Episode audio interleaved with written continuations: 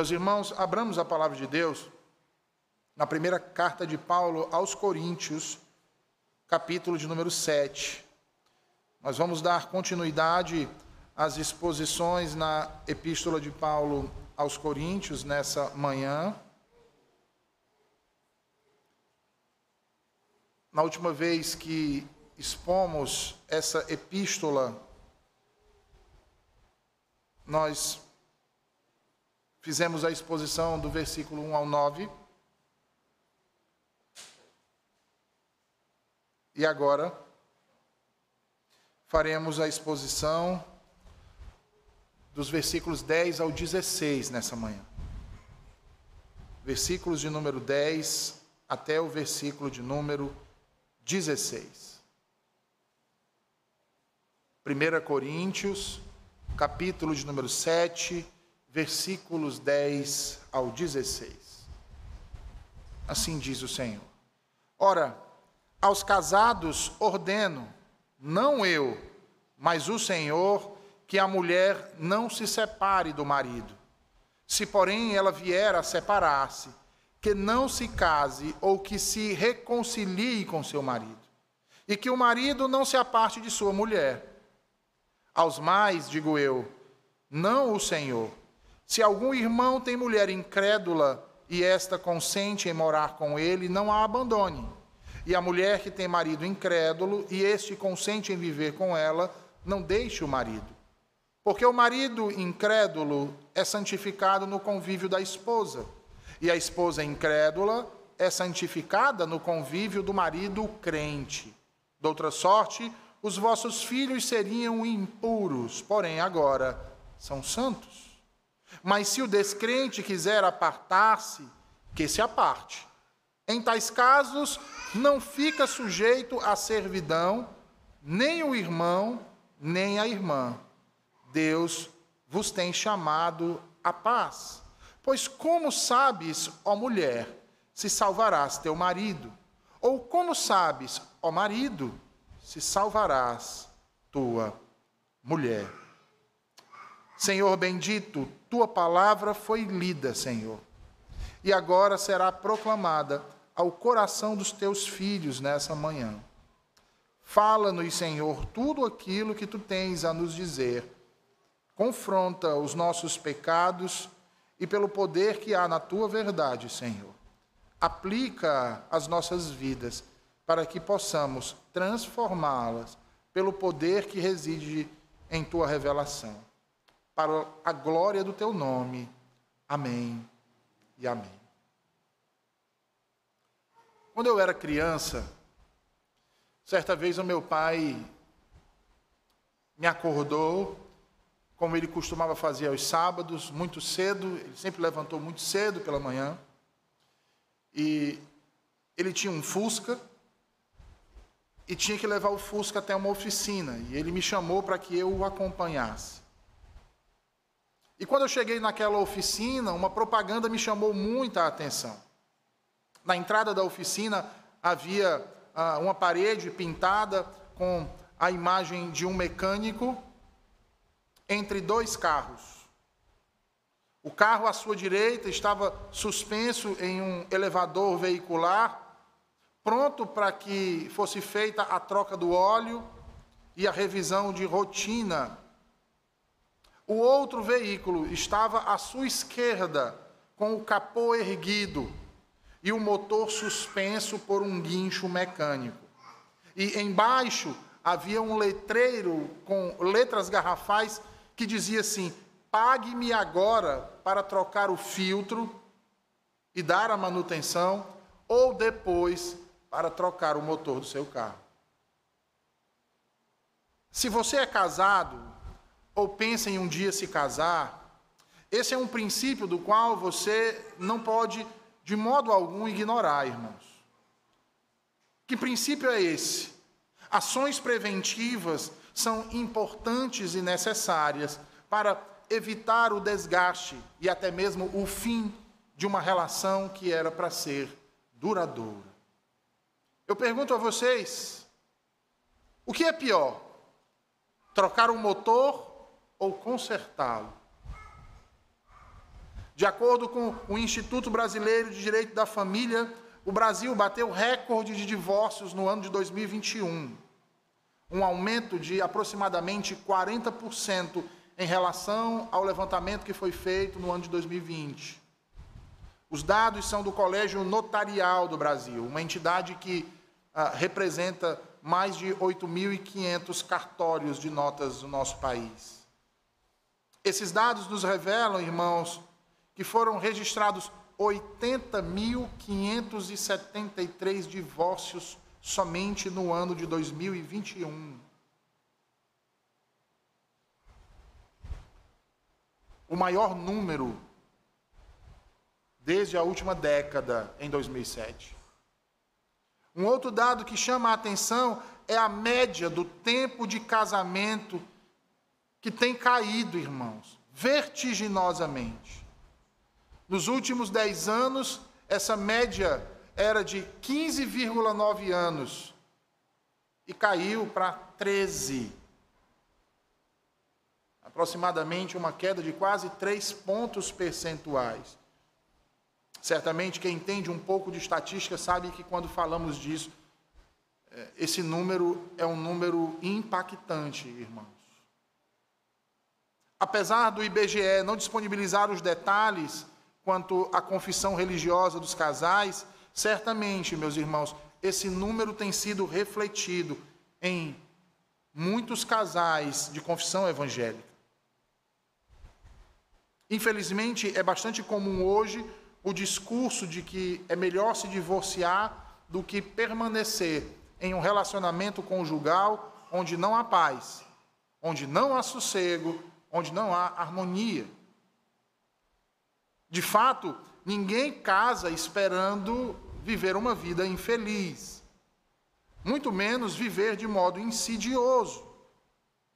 Mas a grande questão, irmãos, nós que cremos no Evangelho, nós que bradamos sola Escritura, é o que a Bíblia diz acerca disso? O que ensinou o Senhor Jesus e, consequentemente, os seus apóstolos acerca do divórcio e do novo casamento e de novo casamento. Será que é lícito um homem repudiar a sua esposa? E as esposas? Desde quando lhes foi concedido dar carta de divórcio aos seus maridos? Por quais razões? É justo que um marido crente se divorcie de sua esposa alegando como razão, por exemplo, o julgo desigual? Será que as mulheres podem desfrutar desse princípio da mesma forma que os homens? Observem que os problemas da igreja de Corinto não estavam restritos apenas às questões da impureza e às questões da imoralidade sexual, mas se estendia, irmãos, a outras questões de cunho conjugal, de relacionamentos conjugais. Dentre elas, nós temos aqui, no texto que nós lemos, o divórcio.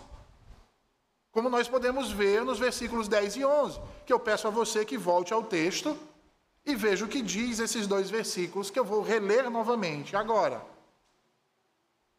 Paulo diz: Ora, aos casados ordeno, não eu, mas o Senhor que a mulher não se separe do marido.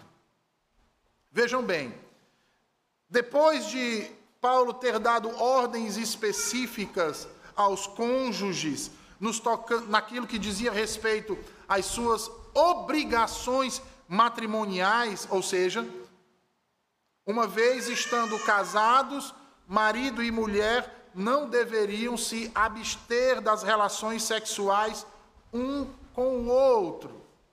Exceto, Paulo coloca uma exceção, ou seja, ele não está dizendo que jamais você pode se abster das relações sexuais com a sua esposa, ou você, mulher, se abster das relações sexuais com o seu marido. Ele não está dizendo isso, mas a exceção que ele está colocando, veja bem, preste bastante atenção. É por mútuo consentimento. mútuo consentimento. É o primeiro ponto que Paulo diz. Veja, vocês não devem se abster um do outro, mas se tiverem que se abster, a abstenção tem que ser por mútuo consentimento. E parece que nesses últimos dias eu andei recordando muito da minha infância, né? Porque eu lembro que na minha infância, nos programas de TV, dia de segunda-feira era dia dos programas de comédia. E eu lembro que era parte do cotidiano, pelo menos daquela época, e ali eu estou falando final da década de 70, é, o pastor entregando a idade, né? Final, é, década de 80 e comecinho da década de 90, comum ver coisas do tipo marido e mulher, o marido querendo manter relações sexuais com a sua esposa e a esposa com um copo de água e uma a, a, a, bolsa de gelo dizendo que estava com enxaqueca. E o marido vinha todo animado e a esposa, quando via, via o marido entrar no quarto, imediatamente pegava aquela bolsa, colocava na cabeça e o marido vinha abraçar na cama e ela dizia: Eu estou morrendo de enxaqueca. Boa parte dos crentes de hoje vivem assim. Esposas que, abstêm, que se abstêm sexualmente de seus maridos e maridos que se abstêm sexualmente de suas esposas. E acreditem, a razão não é uma enxaqueca. Nesses últimos dias, a razão tem sido, acredite, acredite, entretenimento. Entretenimento. Paulo diz: isso não pode acontecer, exceto por mútuo consentimento. Irmãos, não são raros os casos de casais com problemas que chegam aos gabinetes pastorais e quando nós perguntamos acerca da incontinência sexual, quase todos que estão com problemas dizem: há mais de um mês que eu não sei o que é deitar com a minha mulher. Há mais de um mês que o meu marido não me procura.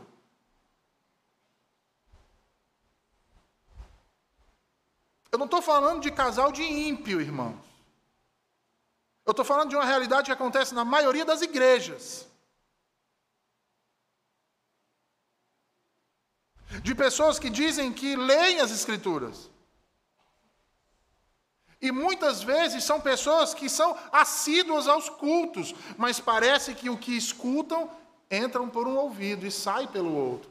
Se é que entra porque não conseguem aplicar aquilo que é falado, aquilo que é lido, aquilo que é pregado às suas vidas.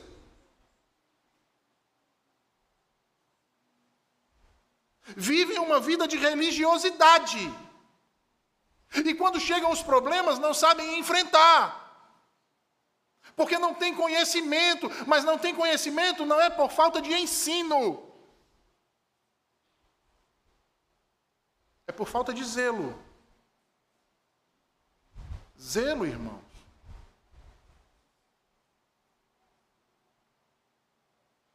Porque eu garanto que se viesse alguém aqui dizendo para você anotar especificamente, digamos que um grande milionário viesse aqui. Vamos pegar aí o nome de um bem conhecido, o tal do Elon Musk.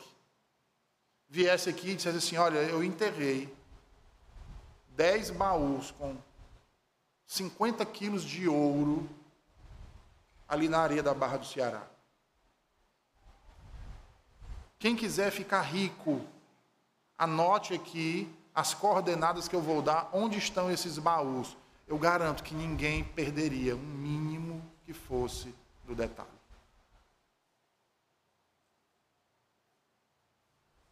Procuraria seguir a risca o baú do tesouro. Mas parece que a Escritura, para muitos de nós, não é o baú do tesouro. Não é verdade? Qual é a segunda coisa que o apóstolo Paulo traz? Primeiro, mútuo consentimento. Você que tem se reservado do seu marido, você que tem se reservado da sua esposa, é por mútuo consentimento? Se não é, é hora de se arrepender e pedir perdão ao seu marido ou pedir perdão à sua esposa, mas primeiro peça perdão ao Senhor. Em segundo lugar, ele diz que essa abstenção é por pouco tempo. Os irmãos ouviram? Pouco tempo. O apóstolo Paulo não está falando aqui, irmãos, que essa abstenção pode ser por 30 dias, pode ser por 60 dias, pode ser por 90 dias, um ano. Acreditem, tem casais que há um ano não sabem o que é manter relações sexuais.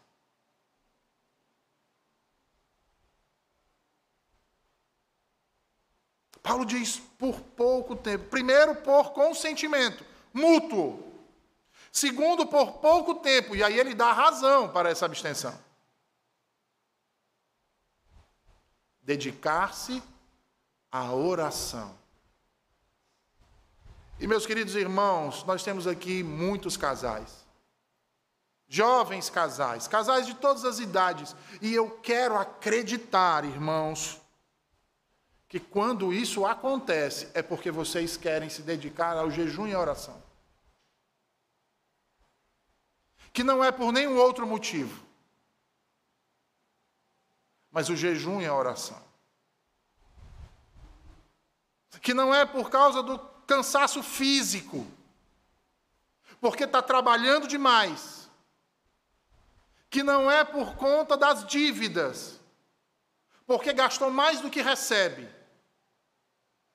que não é por causa dos filhos, que são uma bênção, é herança do Senhor, mas que é por oração. Então eu quero crer que quando você, marido, se abstém de sua mulher é por essas três razões. É porque ela consentiu isso, é porque você está precisando se dedicar mais à oração, e quem sabe até mesmo jejum. E que você vai fazer isso por pouco tempo.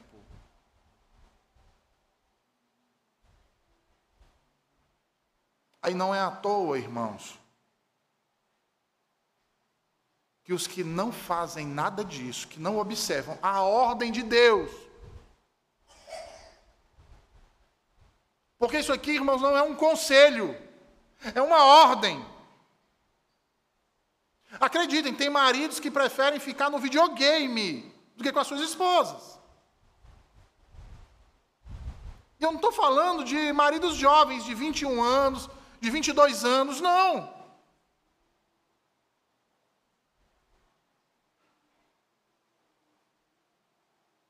Parece que acreditaram naquela fábula dos trapalhões da eterna criança, né?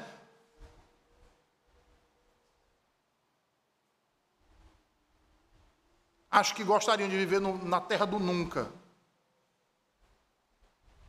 Devem crer no Peter Pan, mais do que em Jesus Cristo. Porque teimam em amadurecer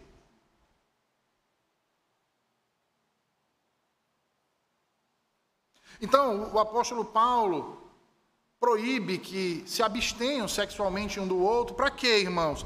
Para que não sejam tentados por Satanás pela incontinência. Porque a incontinência vai levar o homem a olhar para outras mulheres, a desejar outras mulheres. E do mesmo jeito, as mulheres a incontinência vai levar ela a olhar para outros homens, a desejar outros homens. E aí você ainda pergunta por que, que o seu casamento vive passando por problemas. Porque talvez a vida que você tem vivido com o seu marido seja um terreno fértil para o diabo.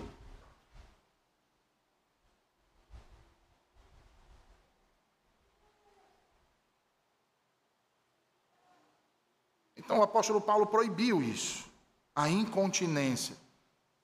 Mas agora, vejam aí, ele proíbe o que a incontinência vai causar, que é o divórcio. Veja aí, ele diz aí: Ora, aos casados ordeno, não eu, mas o Senhor, que a mulher não se separe do marido. Tirando aí o texto em parênteses, veja, e que o marido não se separe de sua mulher.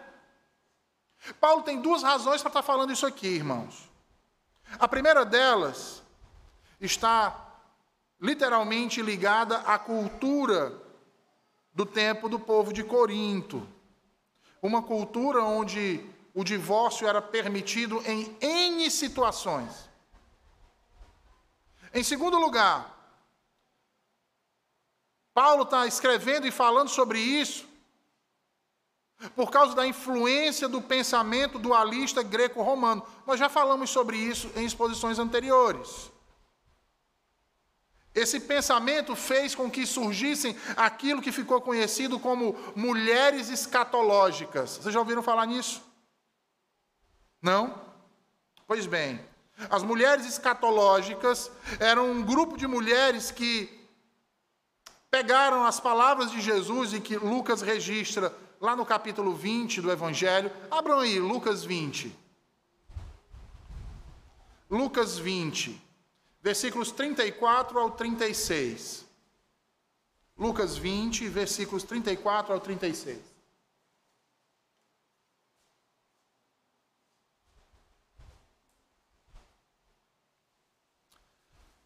Então, essas mulheres.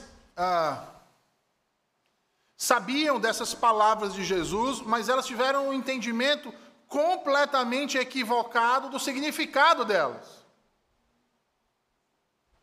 Vejam aí as palavras de Jesus.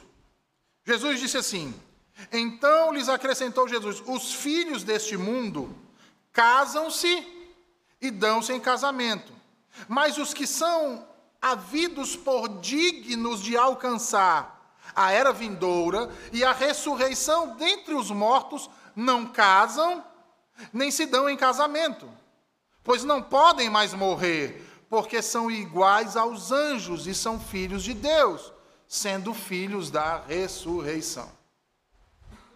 O que é que essas mulheres entenderam disso aqui?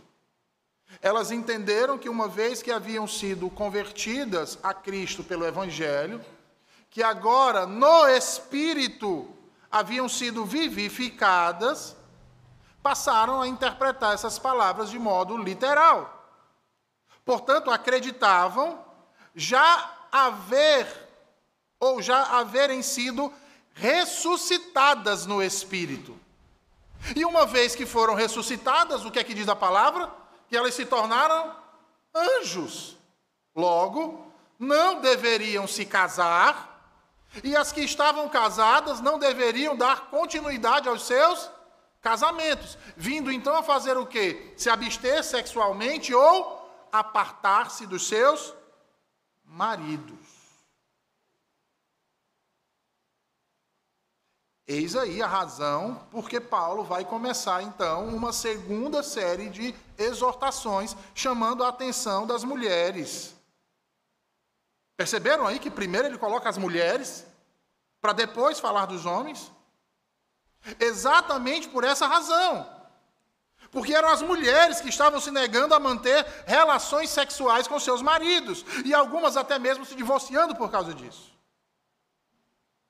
E aí o que, que acontecia? Os maridos, por causa disso, uma vez rejeitados por suas esposas, já que não podiam manter relações sexuais com elas, o que, que eles estavam fazendo? Também se divorciando ou caindo em adultério.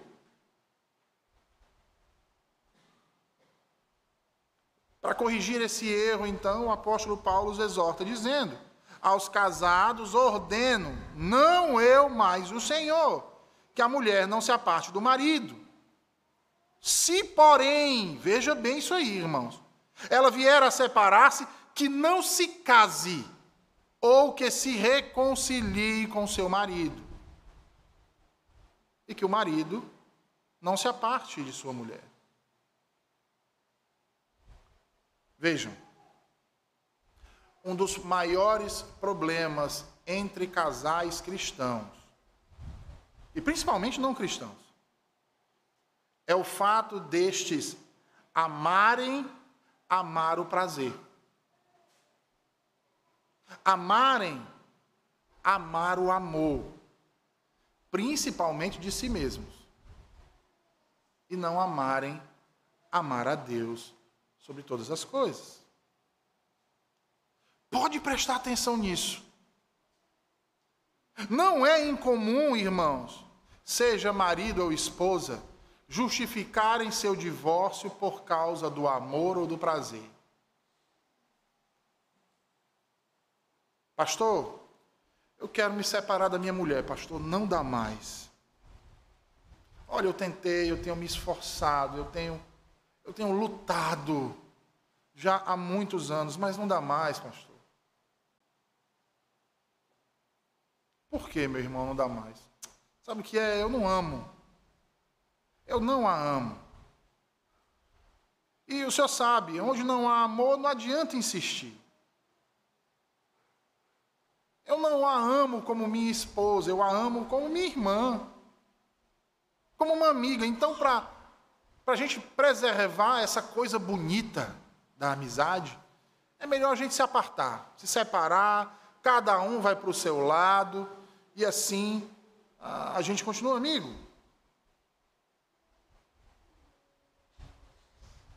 Porque, pastor, eu preciso achar um amor verdadeiro.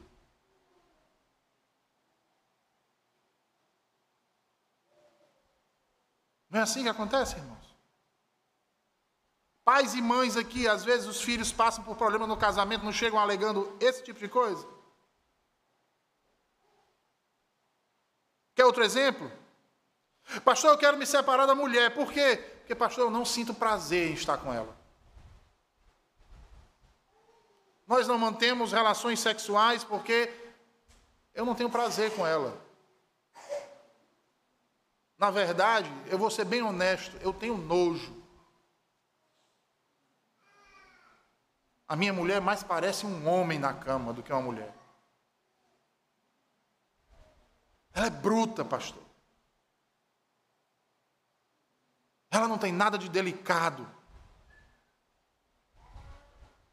E por causa disso é melhor a gente se separar. Não está dando mais para continuar. Eu estou vendo agora, eu estou vendo a hora eu pecar contra Deus. Ele não estava pecando, né? Antes. Vítima. Pastor, eu quero me divorciar. Por quê? Pastor, minha mulher. O senhor não tem noção, pastor. Ela é uma coisa na igreja, mas em casa ela é outra. Eu não aguento mais. A minha mulher reclama de tudo. O senhor lembra daquela mulher rixosa de Provérbios 21, 19? Pronto, é a minha mulher. Ela é aquela mulher rixosa. O senhor lembra né, do texto?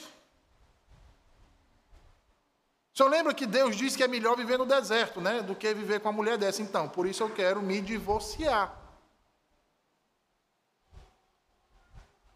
Aí eu pergunto, mas você está preparado a viver no deserto, não está? Como assim, pastor? Não, pastor, eu tenho. Eu não. Como? Não entendi. Eu digo, não. Se você se apartar dela, você está pronto a viver no deserto. Né? O que é que tem no deserto? No deserto não tem nada, pastor. Exatamente, não tem nada. Não tem outra mulher, não tem mais sexo, não tem mais nada disso. Você está disposto a viver assim?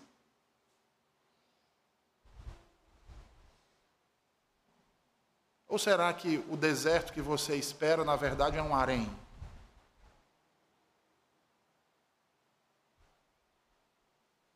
Pastor, eu quero me separar do meu marido. Por quê?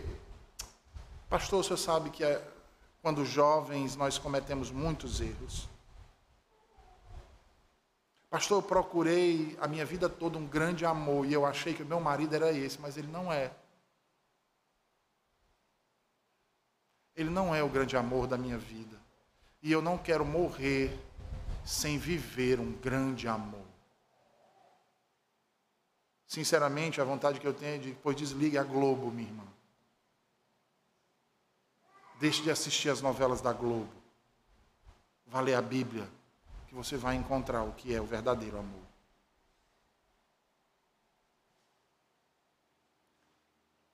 Veja, a estes o apóstolo Paulo diz assim: não se separe.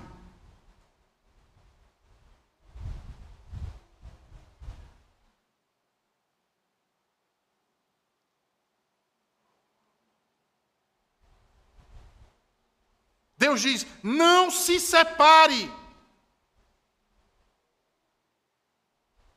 Meus irmãos, Deus instituiu o casamento visando três propósitos. Primeiro propósito estabelecido na criação: crescimento e multiplicação. Segundo propósito, Deus sabia que o homem ia cair restrição do pecado sexual. Terceiro propósito, transformar a sociedade com os filhos de Deus. O casamento é uma bênção. Aprove ao Senhor, após criar o homem, observar que não era bom o homem estar só. Não era bom que o mesmo estivesse sozinho, e por isso Deus cria da sua própria carne, dos seus próprios ossos, uma auxiliadora idônea, carne de sua carne, osso de seus ossos. E Deus os une em matrimônio para tornarem-se, vejam isso, irmãos, uma só carne. É essa a verdade que leva Jesus a afirmar em Mateus 9, perdão, Mateus 19, versículo 6. Que aquilo que Deus uniu, não o separe o homem.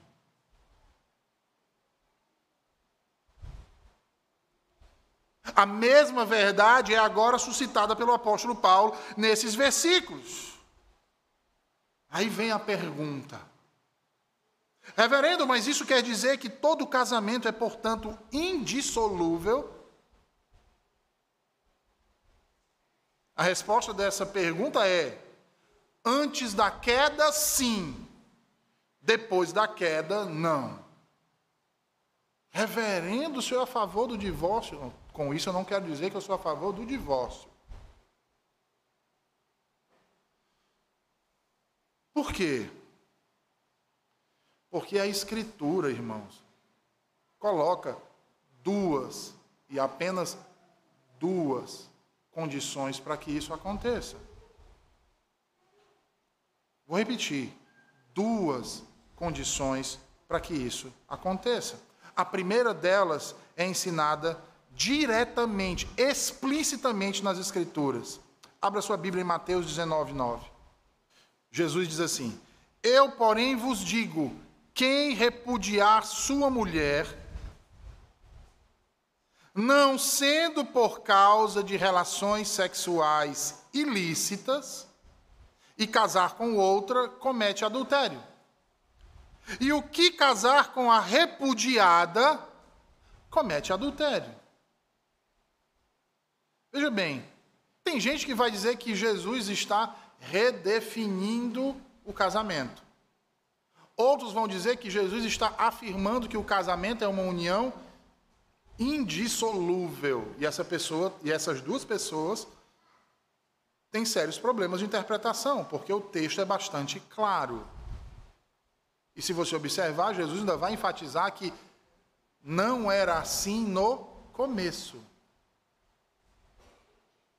De fato, quando Deus cria homem e mulher, ele o cria com o propósito de que aquela união seja duradoura, não seja quebrada. Mas na realidade da queda, o que diz Jesus, vejam bem, há uma possibilidade: relações sexuais ilícitas. E Jesus está dizendo isso por quê? Porque foi revelado por Deus na lei, irmãos, essa condição. Abram as Bíblias de vocês em Deuteronômio 22. Deuteronômio 22. Veja aí o que dizem os versículos 13 a 30. Deuteronômio 22, versículos de número 13 a 30. Diz assim: Se um homem casar com uma mulher e depois de coabitar com ela, a aborrecer e lhe atribuir atos vergonhosos e contra ela divulgar má fama, dizendo: Casei com esta mulher e me cheguei a ela, porém não a achei virgem.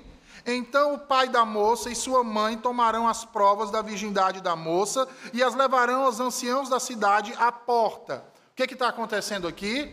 Um homem se comprometeu com uma jovem, desposou-a, ficaram noivos, prometidos, iam se casar. Casaram-se, mas na noite de núpcias, o marido percebe que a esposa não é mais virgem, ou seja, ela é o quê? Uma fornicadora. E o que é a fornicação? Uma relação sexual ilícita. O marido vendo isso, ele pode conceder a essa mulher carta de divórcio. Percebem como Jesus não está trazendo algo novo? Ele está reafirmando aquilo que Deus havia dito no passado. Percebem, irmãos? Só que o texto revela mais coisas. Vejam aí. Porque acontecendo isso, o que é que o homem vai fazer? Ele vai proclamar que ela é uma impura que ela é uma pecadora. De público. Aí veja, versículo 16: O pai da moça dirá aos anciãos, que a questão vai se tornar pública, vai ser levada aos anciãos. Dei minha filha por mulher a este homem, porém ele a aborreceu, a rejeitou. E eis que lhe atribuiu atos vergonhosos, ou seja, qual a razão do repúdio?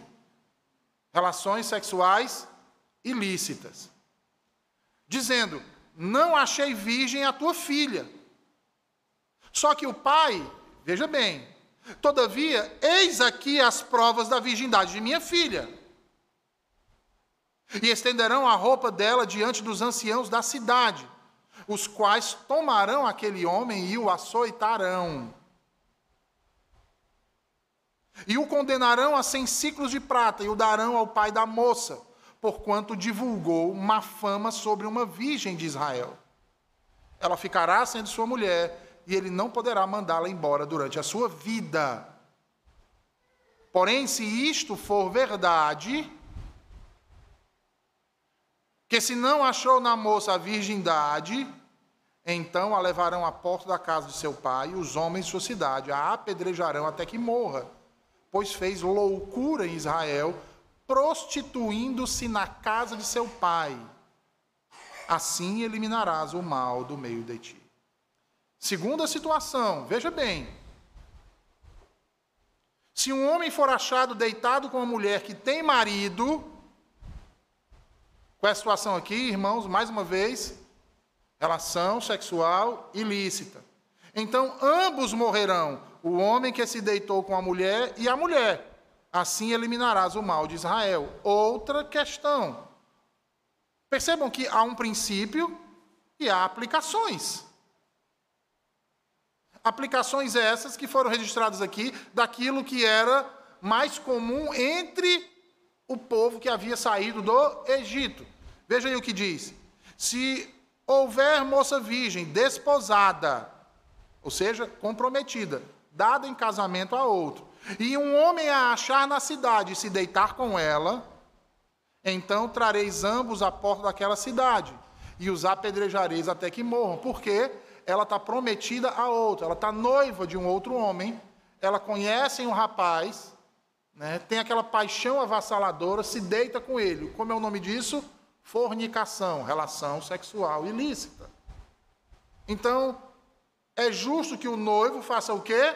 A repudie, leve diante dos anciãos, e ela vai pagar o preço do seu pecado. Versículo 25, vejam aí. Porém, se algum homem, vejam bem isso, irmãos. Porém, se algum homem no campo achar moça desposada e a forçar e se deitar com ela, então morrerá só o homem que se deitou com ela a moça não farás nada, ela não tem culpa de morte, porque como o homem que se levanta contra o seu próximo e lhe tira a vida, assim também é este, pois a achou no campo. A moça desposada gritou e não houve quem a livrasse. Pergunto: nessa última situação, vocês acham que por causa disso, essa jovem que foi estuprada nunca mais poderá se casar?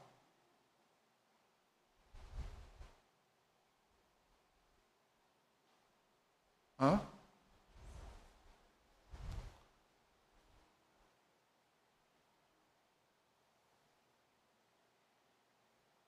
Claro que ela pode, irmãos. Que justiça haveria nesse caso, vedando a essa mulher vitimada por essa situação de ter um marido e filhos?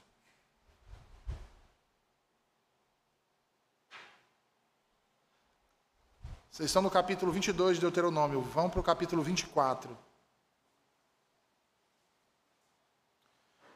Se um homem tomar uma mulher e se casar com ela, e se ela não for agradável aos seus olhos, você precisa entender a linguagem aqui.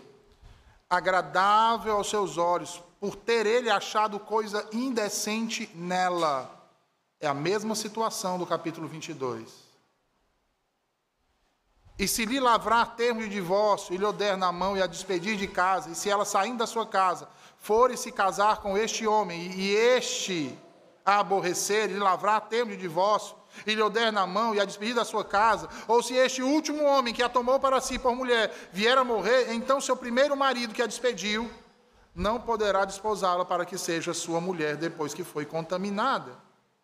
Pois é abominação perante o Senhor. Assim não farás pecar a terra que o Senhor teu Deus te dá por herança. Esses dois textos que nós acabamos de ler aqui, irmãos, tratam exatamente disso: repúdio, carta de divórcio. E em ambos é destacado que a razão é a impureza, a porneia que Paulo fala aqui no capítulo, desde o capítulo 6, as relações sexuais ilícitas que o Senhor Jesus suscitou em Mateus 19. Isso é o que consta de modo explícito na lei e, portanto, nas Escrituras, e por isso deve ser observado, ou melhor, obedecido. Porém, irmãos, não deve ser tomado de uma forma monolítica, sem observar os seus desdobramentos, como querem alguns. Não é incomum você ver ministros do Evangelho, até muito piedosos, não ignorantes, mas sábios, defendendo que se alguém se casar, não pode se divorciar. E que se se divorciar, tem que passar o resto da vida sozinho. Sabe por que, que isso acontece? Porque esses homens confundem princípio e aplicação. Tratam das aplicações como princípio. E tratam o princípio como aplicações. Deixem. Veja, eles deixam de observar o que a própria Escritura faz, irmãos. Os textos que nós acabamos de ler, nós vimos claramente que há uma distinção entre ofensor e ofendido aqui, em todas essas situações que envolvem matrimônio, que envolvem divórcio. E Deus faz isso para que não seja tratado nenhum dos casos como injustiça. É só lembrar do texto de Deuteronômio 22, que nós acabamos de ler os versículos 25 e 27, da mulher que é estuprada no campo. Nós temos um ofensor e nós temos uma ofendida. Deuteronômio nos, nos, nos dá o exemplo do princípio e eh, sendo aplicado em uma situação adversa da vida. E é exatamente isso que o apóstolo faz aqui, irmãos. Por isso ele vai dizer nos versículos 12 a 16, aliás, 12 a 14, veja aí. Aos mais digo eu, não o Senhor. Se algum irmão tem mulher incrédula e esta consente em morar com ele, não a abandone. O que é que Paulo está fazendo? Ele está pegando o princípio e está aplicando a uma outra situação, que é uma nova situação em meio ao povo da aliança. Porque se nós lembrarmos, desde o Antigo Testamento, os filhos de Deus devem se casar com as suas filhas, com as filhas de Deus. Não com mulheres de outros arraiais. E as filhas de Deus não podem ser dadas em casamento a quem não é filho da aliança, mas filho de Belial. Lembram disso? Nós já até expusemos aqui o livro de Neemias, nós vimos o que Neemias faz com aqueles casais que voltam do cativeiro, casados com mulheres estrangeiras, em Esdras e em Neemias. Não vimos isso? Eles são ordenados a apartar-se. Mas a situação aqui, meus irmãos, é completamente diferente. Nós não estamos falando de pessoas crentes que foram buscar mulheres descrentes para se casar. Nós estamos falando de casais pagãos que se casaram em tempos de impiedade, mas que agora, pelo evangelho, um ou outro se converteu. Então, o que é que Paulo faz? Ele pega o princípio que a Escritura ensina claramente e aplica a essa circunstância que aparece. Isso é viver o Evangelho. Ele diz: Aos mais digo eu, não o Senhor. Se algum irmão tem mulher incrédula e esta consente em morar com ele, não a abandone. E a mulher que tem marido incrédulo e este consente em viver com ela, não deixe o marido, porque o marido incrédulo é santificado no convívio da esposa, e a esposa incrédula é santificada no convívio do marido crente. De outra sorte, os vossos filhos seriam impuros, porém agora são santos. Ora, como acertadamente declara a nossa confissão de fé, no capítulo 6, parágrafo 1, quando trata das Sagradas Escrituras, é dito, vejam aí, todo o conselho de Deus concernente a todas as coisas necessárias para a sua própria glória e para a salvação, fé e vida do homem, ou é expressamente declarado na Escritura, ou pode ser, por boa e necessária consequência, deduzido dela. E é isso que Paulo faz aqui. Sem que vocês achem que o pastor de vocês está sendo anacrônico.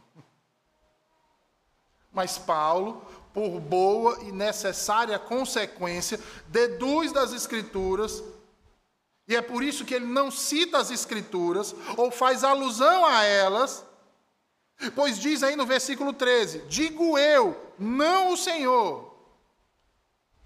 Mas por favor, não caiam no erro de achar que o que Paulo está dizendo aqui, Paulo está abrindo um parênteses dizendo assim: o que eu vou dizer agora não é inspirado. Pelo amor de Deus, não caiam nesse erro como muitos têm caído. Não façam isso. E eu vou dizer o porquê. No mesmo capítulo 7, veja aí o versículo 40. Olha o que Paulo diz. No versículo 40 do capítulo 7 de 1 Coríntios. Paulo vai dizer o quê? Que isso que ele está falando, ele está falando por quem, irmãos? Pelo Espírito Santo. Logo, se é o Espírito Santo, é palavra de Deus e não de homens. Isso aqui não é um conselho de Paulo para você ouvir ou não ouvir. É Deus falando. Ele está dizendo isso inspirado pelo Espírito Santo de Deus.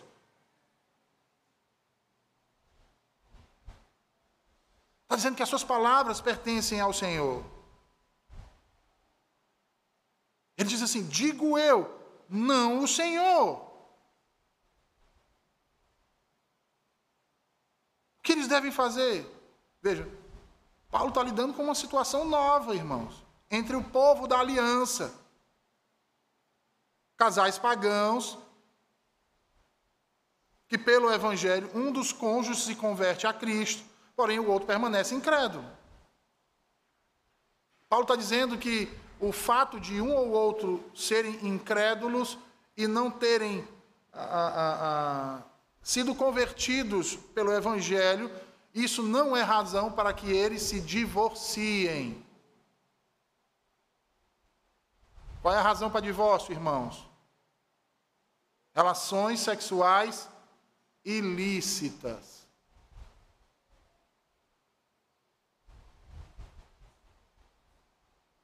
Quer seja a esposa ou marido, o fato de um ou outro serem ímpios não é razão para que eles se separem. Por isso ele ordena: não abandone. A palavra que abandonar, que na verdade é um verbo, afieme, cujo significado é mandar embora, deixar ir, abandonar ou divorciar-se ou apartar-se. Paulo está dizendo: não faça isso. Não se divorcie por essa razão.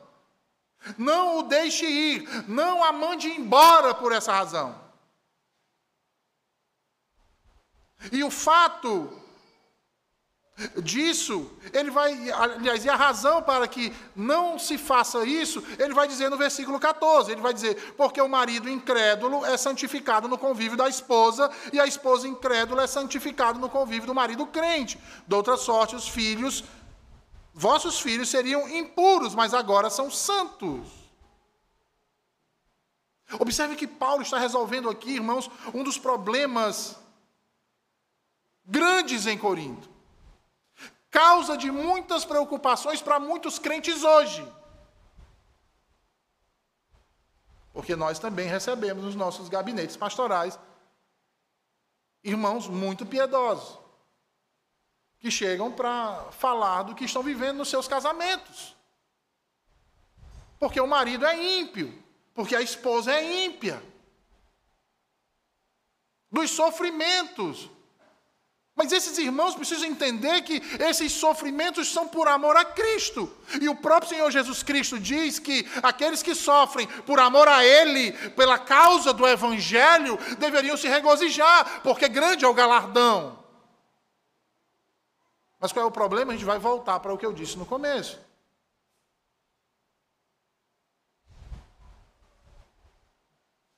As pessoas amam amar o amor amam amar o prazer, amam amar a prosperidade, não amam amar o Senhor.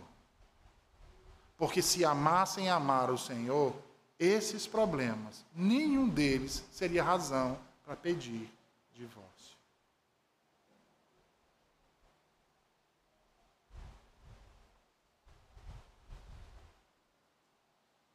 Mas vamos lá. Qual é a situação que Paulo está trazendo aqui? é um casal de ímpios, ouviram o evangelho, a esposa se converteu e o marido não. E agora?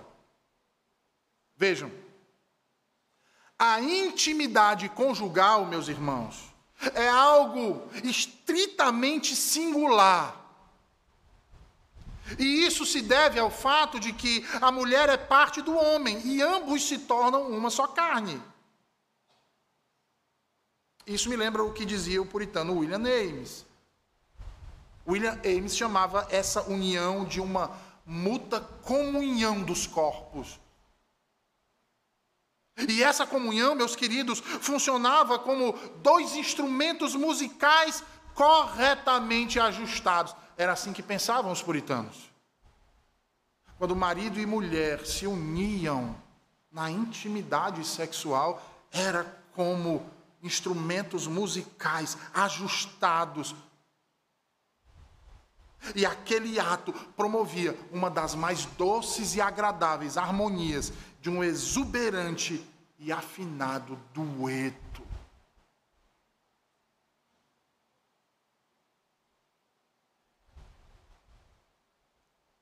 Nós não podemos esquecer ainda que as Escrituras nos ensinam que o marido é o que da esposa, irmãos? Qual é a analogia? A analogia é com Jesus Cristo, não é? O marido é a cabeça da esposa, sim ou não? Se ele é a cabeça, a esposa é então o que? O seu corpo, em todas as formas. Notem que essa realidade revelada faz com que, pelo menos então, aparentemente, nós cheguemos à seguinte conclusão: É impossível para um homem crente se relacionar com uma esposa descrente ou vice-versa, sem que essa relação seja impura ou profana. Não é assim que, se a gente parar para pensar nisso que está sendo dito aqui, nós vamos chegar à conclusão? Vamos chegar a essa conclusão. Espera aí. Se eu sou crente e me uno com uma descrente, e essa união que se dá através do sexo é uma comunhão dos corpos, onde dois se tornam um só. Vejam bem isso. Onde os dois se tornam um só, então essa relação é uma relação impura. Por quê? Porque só uma parte é crente. Só que essa conclusão é errada, irmãos. Essa conclusão é errada. Sabe por quê? Porque onde abundou o pecado, superabundou a graça. O pecado não é maior que a graça de Jesus Cristo. É por isso que Paulo vai dizer, veja aí.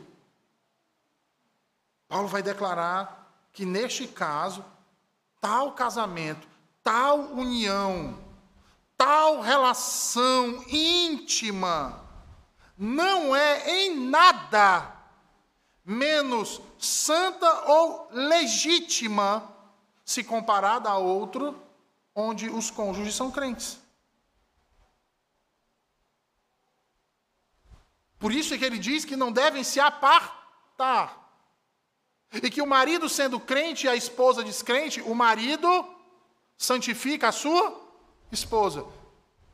E a esposa sendo crente, o marido ímpio, a esposa santifica o marido. Logo, não deve pairar qualquer sombra de dúvida ou temor de haver profanação, quer seja por parte do marido ou da esposa.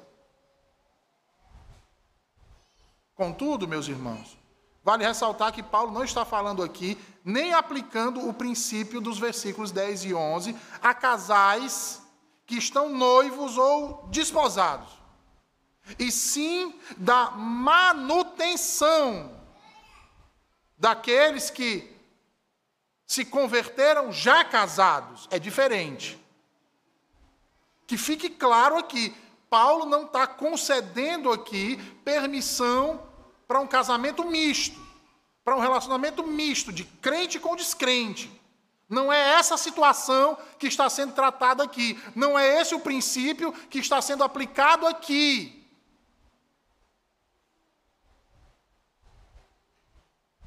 Porque a Escritura é clara em dizer, irmãos, e o próprio Paulo vai dizer isso, vai reiterar essa verdade em 2 Coríntios capítulo 6. Onde ele vai falar o quê? Não vos ponhais em julgo desigual com os incrédulos, porque não há harmonia entre Cristo e Belial. Você solteiro, crente, vai casar com uma descrente? É se colocar em julgo desigual. Você, moça, crente, vai procurar um ímpio? É julgo desigual.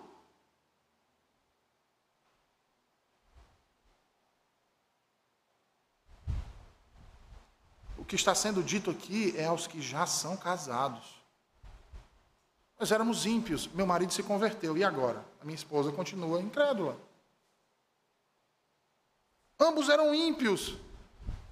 Mas a esposa se converteu, mas o marido permanece incrédulo. E agora? Como é que eu vou me deitar com ele? Já que na relação sexual há uma comunhão dos corpos, onde nos tornamos uma só carne. Como pode haver harmonia entre Cristo e Belial? Paulo vai dizer: a piedade de um faz o matrimônio mais santo do que a impiedade do outro é capaz de torná-lo impuro.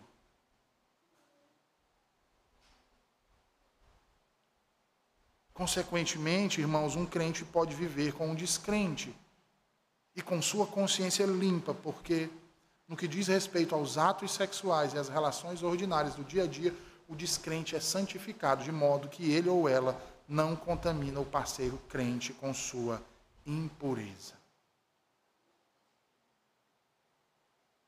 No entanto, vale ressaltar mais uma vez que essa santificação não é para o benefício pessoal do parceiro descrente. Isso não quer dizer que você está tornando o seu marido incrédulo salvo ou crente. E nem você está tornando a sua esposa incrédula salva ou crente. Seu valor se limita ao fato de que o parceiro crente não é contaminado pelo contato sexual com o parceiro descrente fazendo com que o próprio matrimônio não seja profanado por isso. No entanto, daqui surge uma dúvida. Se a fé de um marido cristão ou de uma esposa cristã santifica o matrimônio, segue-se então que todos os matrimônios entre os descrentes são impuros e se põe na mesma categoria da fornicação. Calvino vai responder a isso dizendo o seguinte: Para os descrentes, nada é puro, visto que maculam através de sua impureza, até mesmo as mais excelentes e as mais amáveis criações de Deus. Dessa forma, pelo, pelo mesmo viés que eles mancham o matrimônio, visto que não reconhecem Deus como a fonte do matrimônio e por essa razão não possuem a mínima capacidade de genuína santificação, antes possuem consciências culpadas, abusam o matrimônio. No entanto, quando um dos dois é crente, o casamento é santificado por aquele que de Cristo recebeu a graça salvífica. Por isso é que Paulo vai dizer: de outra sorte, os vossos filhos seriam impuros. Porém, agora são santos. Porém, agora são santos. Este argumento é com base no efeito, irmãos. Se o vosso matrimônio fosse impuro, então vossos filhos também nasceriam impuros. No entanto, seus filhos são santos, visto que vosso matrimônio é também santo.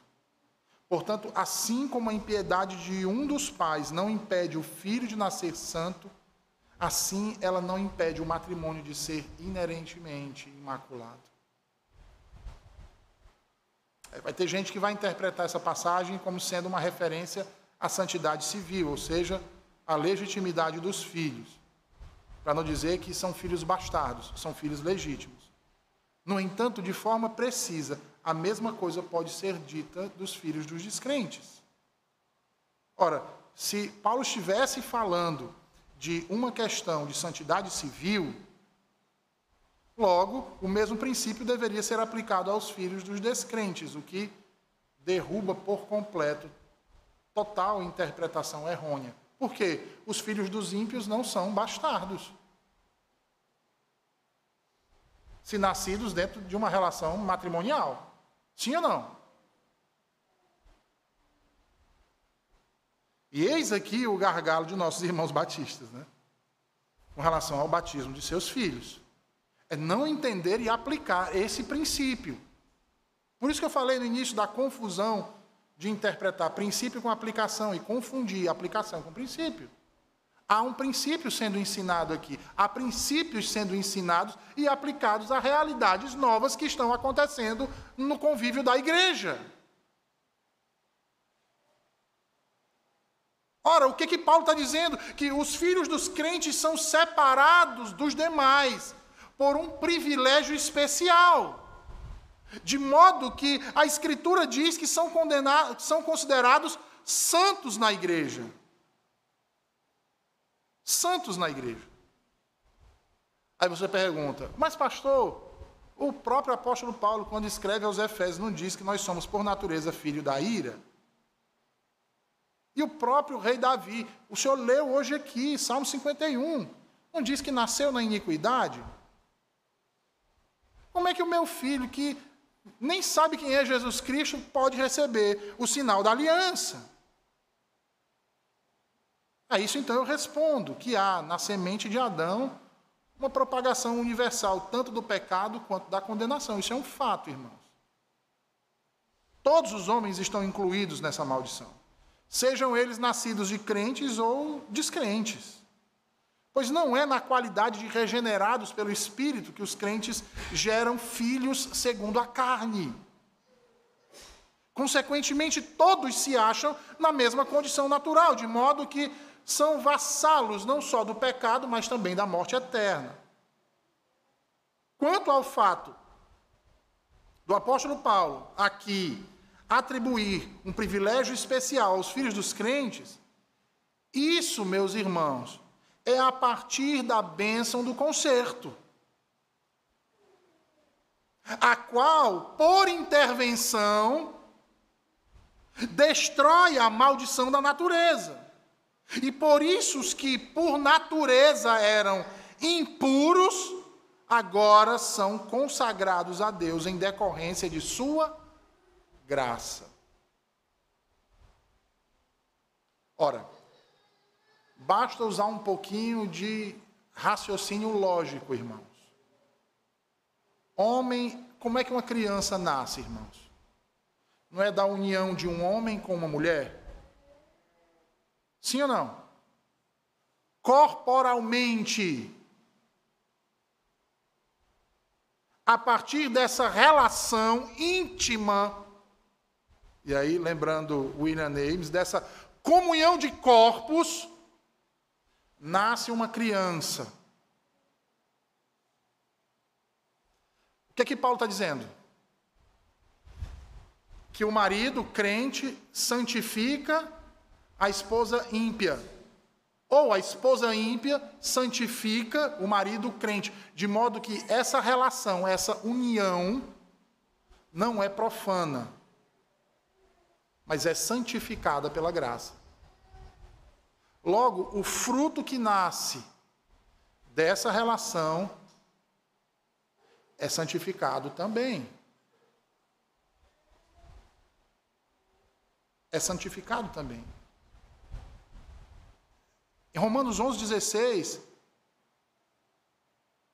Paulo diz que todos os descendentes de Abraão são santos, porque são separados. Os filhos dos crentes, por terem nascido de crentes, eles são separados. Por quê? Porque Deus consumou um concerto de vida com eles. Ora, diz a Escritura: se a raiz é santa, então os ramos também o são.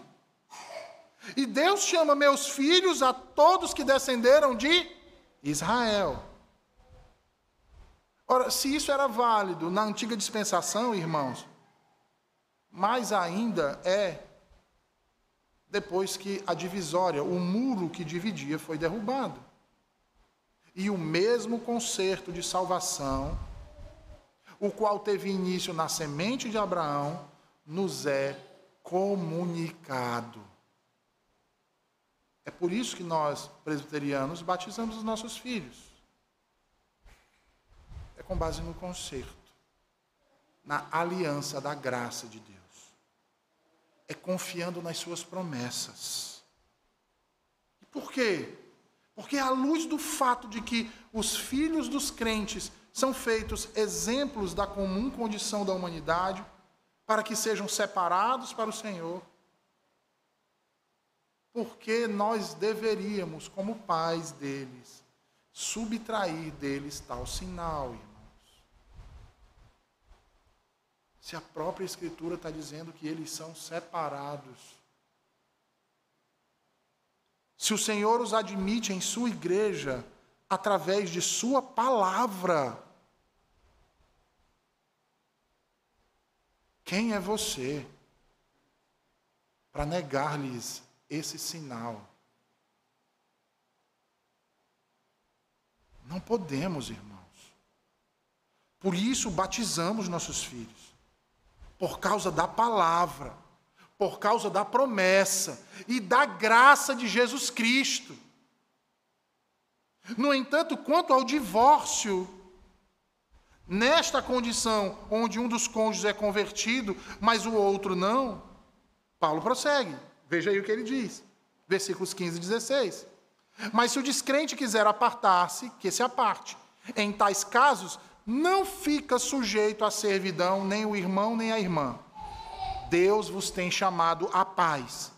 Pois como sabes, ó mulher, se salvarás teu marido, ou como sabes, ó marido, se salvarás tua mulher. Aqui temos então nossa segunda razão para o divórcio segundo as escrituras. Quando uma das partes, a parte incrédula, que fique isso claro, a parte incrédula abandona o seu cônjuge. Nesse versículo, Paulo desobriga o crente que se prontifique a continuar vivendo com o descrente. Ou seja, que se prontifique a permanecer ligado a ele, uma vez que foi rejeitado, repudiado, sem que haja nenhuma falta em sua conduta. É uma esposa crente, é uma esposa fiel, é uma mulher piedosa, mas o marido é ímpio, tão ímpio, que se divorciou dela. Ele disse: Eu não te quero mais, some da minha vida. Ela não está obrigada a permanecer debaixo daquele jugo. Veja bem, ela não está obrigada a permanecer. Ela pode permanecer? Sim, pode mas ela não está mais obrigada. Quer outra situação? O camarada foi embora, sumiu, desapareceu. Fica a pobre da mulher agora desamparada e impedida. E aí, mais uma vez, eu quero recorrer à nossa confissão de fé. Lá no capítulo 24, parágrafo 6, que trata do matrimônio.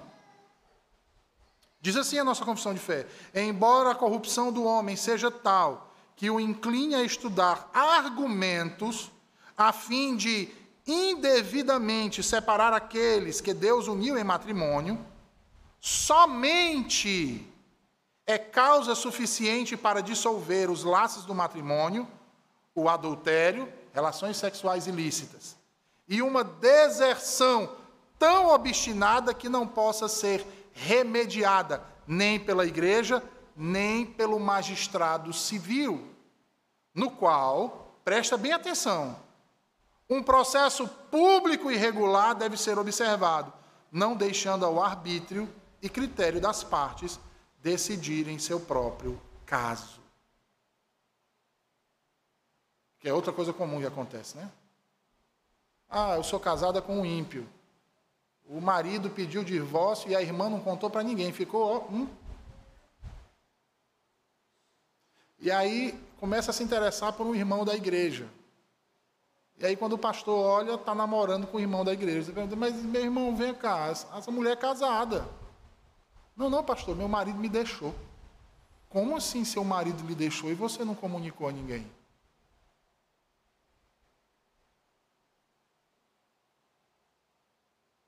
Irmão, a fulana de tal, é, eu conheço ela, ela, ela congregou na igreja do pastor Cicrano, ela era casada.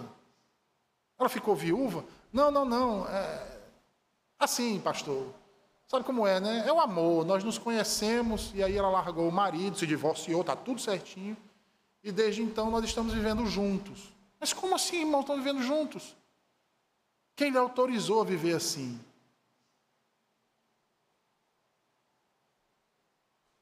Não, pastor. Ela não está divorciada? Eu também já não convivo com a minha mulher há muitos anos. Como assim você não convive? Você continua casado? Só no papel.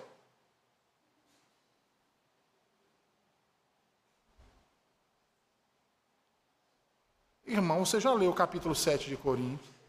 Da primeira carta de Paulo aos Coríntios? Não, eu já li, pastor. E está lá, Paulo está dizendo que a mulher não é obrigada a permanecer, não. Irmão, mas isso tem que passar por um processo público, tem que ser levado ao conselho. Você não pode decidir, eu vou me separar e no outro dia chegar com papel de divórcio. Ou nem chegar. Entenda. Crentes não são cães sem dono. Nós temos um Senhor. E esse Senhor é Jesus Cristo. E ele legou à sua igreja homens para tratar dessas questões e deu autoridade a eles. Pare de achar que você é autônomo e que a liberdade que Cristo lhe deu é para você usar como libertinagem. Eu, eu, eu, não me esqueço das palavras de um professor que eu tive, na época do seminário, professor de grego. E aí ele disse que recebeu no gabinete dele uma família que estava de mudança para a cidade onde ele pastoreava. E entraram no gabinete e, e se apresentaram, ele também disse, ó oh, pastor, a gente já está vindo aqui alguns domingos, nós gostamos muito da igreja e nós vamos ficar congregando aqui.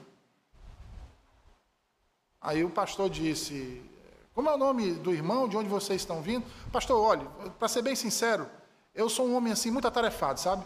E, e, eu não sou, eu saí da minha outra igreja porque eu não queria dar satisfação a ninguém da minha vida.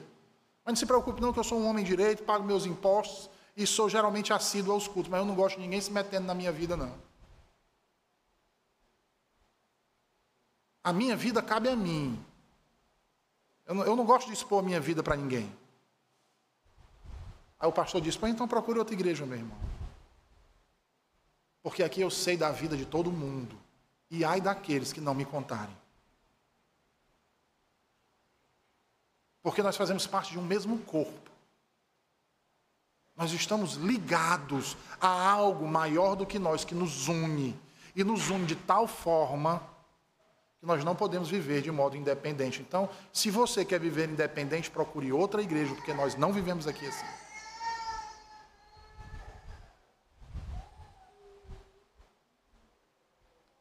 Então, irmãos, observem há somente duas razões para divórcio. Você que muitas vezes passa pelas dificuldades normais de um casamento. Nós estamos falando de pecadores, irmãos. O pecador na sua casa não é só a sua esposa, não. O pecador na sua casa, esposa, não é só o seu marido, não. Você também é. Então as dificuldades vão existir mas todas elas são superadas quando amamos amar a Cristo. Mas se no seu coração não há essa intenção e não prova dessa realidade, de fato, o seu matrimônio vai se tornar insuportável. Porque o que torna este mundo caído ainda aprazível a nós é a graça do Senhor Jesus Cristo.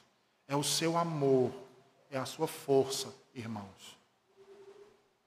É isso que faz com que eu me levante todos os dias e olhe para minha esposa e não veja apenas os defeitos dela, mas eu veja eu vejo a graça de Deus na vida dela, me abençoando com muito mais do que eu merecia. Porque sabe o que é que eu merecia? A morte. Mas Ele me deu vida. E em abundância. Entendem? Portanto, para que o seu casamento permaneça de pé, é necessário que você ame amar a Cristo ame amar a Cristo. Se Cristo for o amado de sua alma, qualquer dificuldade, qualquer infortúnio nessa vida será superado. Do contrário, lhe derrubará vertiginosamente. Que o Senhor aplique Sua palavra aos nossos corações Vamos orar, meus irmãos. Senhor bendito, nós te agradecemos por tua palavra nessa manhã, pregada aos nossos corações. Te pedimos, ó Deus bendito, que nos faça viver essa verdade do teu evangelho, nos livrando de todo o mal, Senhor. Em nome de Jesus. Amém.